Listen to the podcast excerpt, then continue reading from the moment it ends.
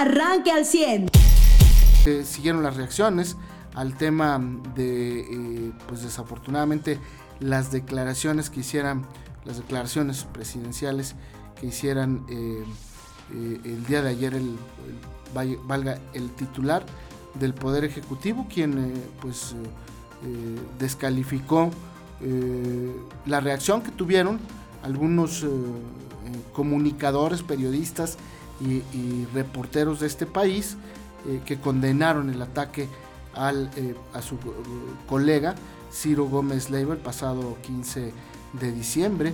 Eh, siguieron las reacciones justamente a las declaraciones del titular del Poder Ejecutivo Federal y también eh, pues el tema justamente de las reformas que alcanzaron al PRI el día de ayer en uno pues de estos movimientos que políticamente conocemos como el albazo o conocen algunos como el albazo. Ayer eh, Alito Moreno, o Alejandro Moreno, más conocido como Alito, eh, pues promovió una reforma dentro del PRI que buscaría aparentemente, y eso es lo que eh, dice el análisis preliminar, pues perpetrarse en el poder del PRI como una especie de blindaje, parece ser, contra su propia persona, en un entorno en el que pues él perdón, ha señalado en constantes ocasiones que es un perseguido del actual eh, gobierno federal y que parece que aparentemente bajo este cargo del PRI pues se ha blindado o ha logrado mantener un blindaje respecto a esta presunta persecución. Eh, eh, aparentemente esta reforma va a someter a la diligencia a más tiempo para renovar la presidencia del PRI, pero en mucho más tiempo de lo que normalmente eh, sería, ¿no? Esto obviamente pues va a generar reacciones eh, eh, y hoy esperamos las primeras justamente en, la conferencia de, prensa matutina del Poder Ejecutivo Federal. Vamos a ver qué es lo que dice y cómo reacciona a esta iniciativa de Alito Moreno dentro del PRI, que insisto, pues de una manera así como lo han hecho en el Congreso, este, pues como un albazo, ¿no? Y en víspera del 24 de, diciembre, pues eh, como que les dice a los priistas, este, nomás uno se van a enterar, los que están acá en la Ciudad de México, son los que van a aprobar mi reforma y vámonos, con eso me quedo mucho más tiempo al frente del el PRI. Aquí a nivel eh, local, pues eh, el día de ayer las autoridades municipales en Saltillo confirman la entrada del Frente Frío 18 y 19, que va a generar temperaturas incluso bajo cero aquí en eh, el sureste de Coahuila, sobre todo los municipios de Saltillo, Ramos Arispe, Arteaga, eh, General Cepeda y algo de Parras. Por lo pronto, Navidad, Nochebuena y Navidad bajo cero eh, con la entrada de estos frentes fríos 18 y 19 y aprovecho para aquellos que hacen ejercicio el domingo y que se salen, pues no le hace que el domingo sea Nochebuena, habrá quien salga a caminar o pues es, es clásico, ¿no? Que el domingo los chavillos pues van a estrenar los los regalos que llegaron de Niño Dioso de Santa Claus. Y eh, muchos lo hacían en la ruta. No va a haber ruta el domingo, se suspende la ruta, pues obviamente por ser eh, Navidad. Y también confirman que se suspende el primero de eh, enero del próximo año, porque pues también cae en domingo, justo el día de la ruta. A nivel de, la política, el día de ayer en Torreón, el gobernador Miguel Ángel Riquelme Solís encabezó una serie de eventos estos que tienen que ver con el tema de la salud y los que tienen que ver también con el tema de la seguridad.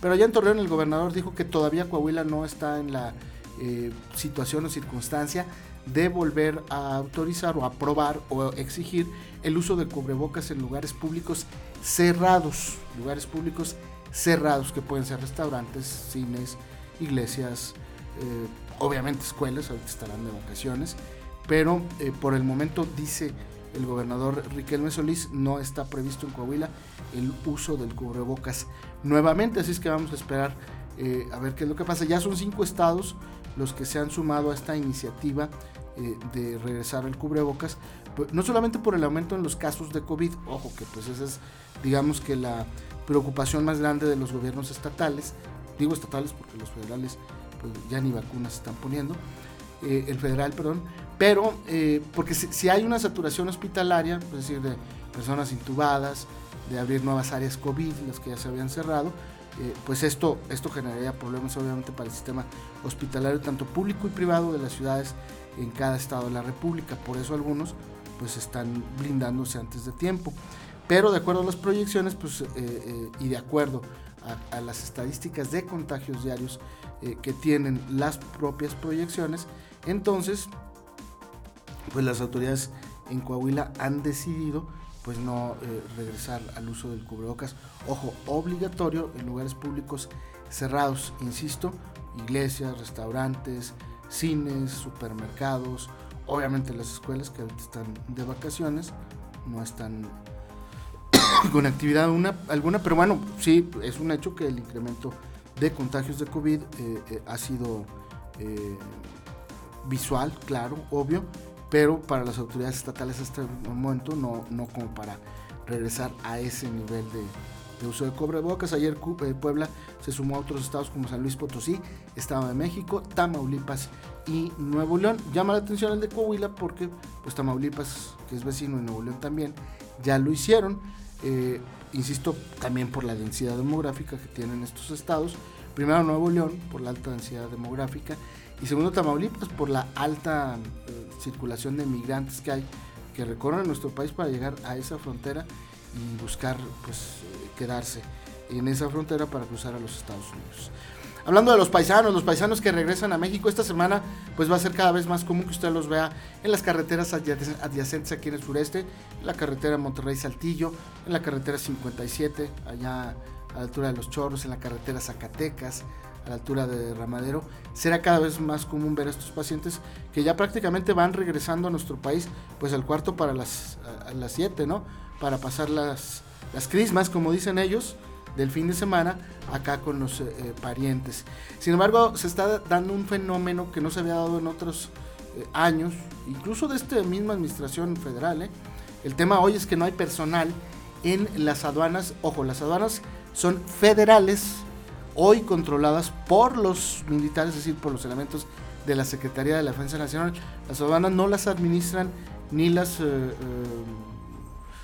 rigen los estados o los municipios. Bueno, pues en las aduanas, cuando un paisano cruza de allá para acá, pasa el puente y ahí en la aduana mexicana tiene que registrar su vehículo con un pedimento. Y dice, yo voy a estar desde este momento que es 20 de diciembre hasta el 5 de enero. ¿Y a dónde vas? pues voy a Fresnillo, Zacatecas. Yo primero le dices, Dios te ayude, ¿no? Ten cuidado. Y este, y luego pues registra el vehículo, ahí pone el título de propiedad, lo ponen en esta hoja. Tiene que pagar una feria por, una lana, un dinero, por ingresar su vehículo. Y si trae más de, lo, de, la lana que le permite esta fianza que se llama, o franquicia, perdón, le llaman, a lo que tú puedes pasar del gabacho hacia acá, pues tienes que pagar impuestos, ¿no? El, tema para los paisanos, pues este, este, ejercicio ya lo tiene muy bien hecho, muy, muy bien logrado, pero el tema de los paisanos hoy eh, es que, por ejemplo, en, la garita de Piedras Negras y en la de Ciudad Acuña, solamente hay dos personas atendiendo.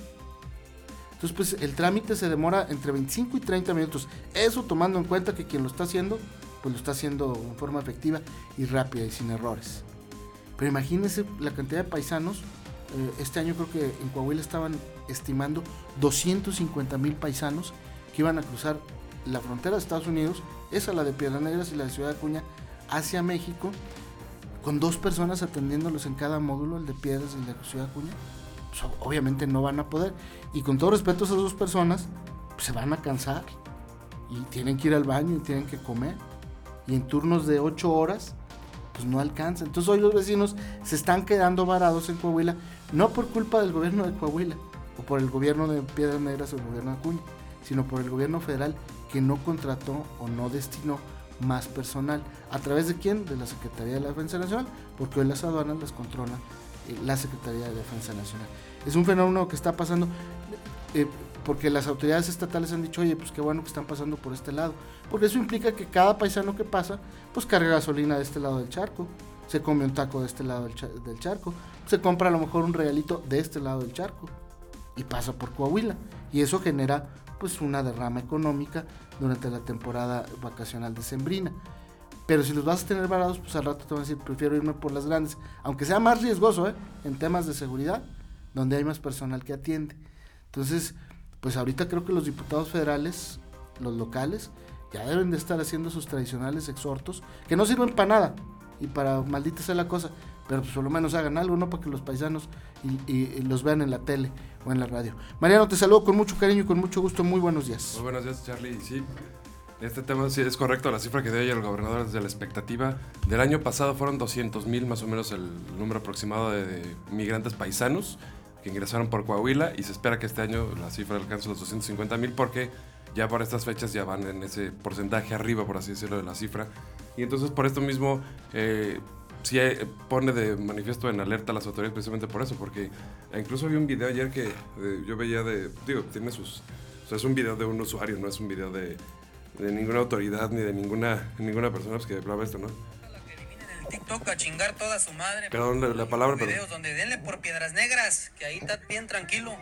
Ahí tienen el puto gentigado ahorita. Disculpen ustedes las palabras, pero... La pinche fila está desde Piedras Negras hasta Houston.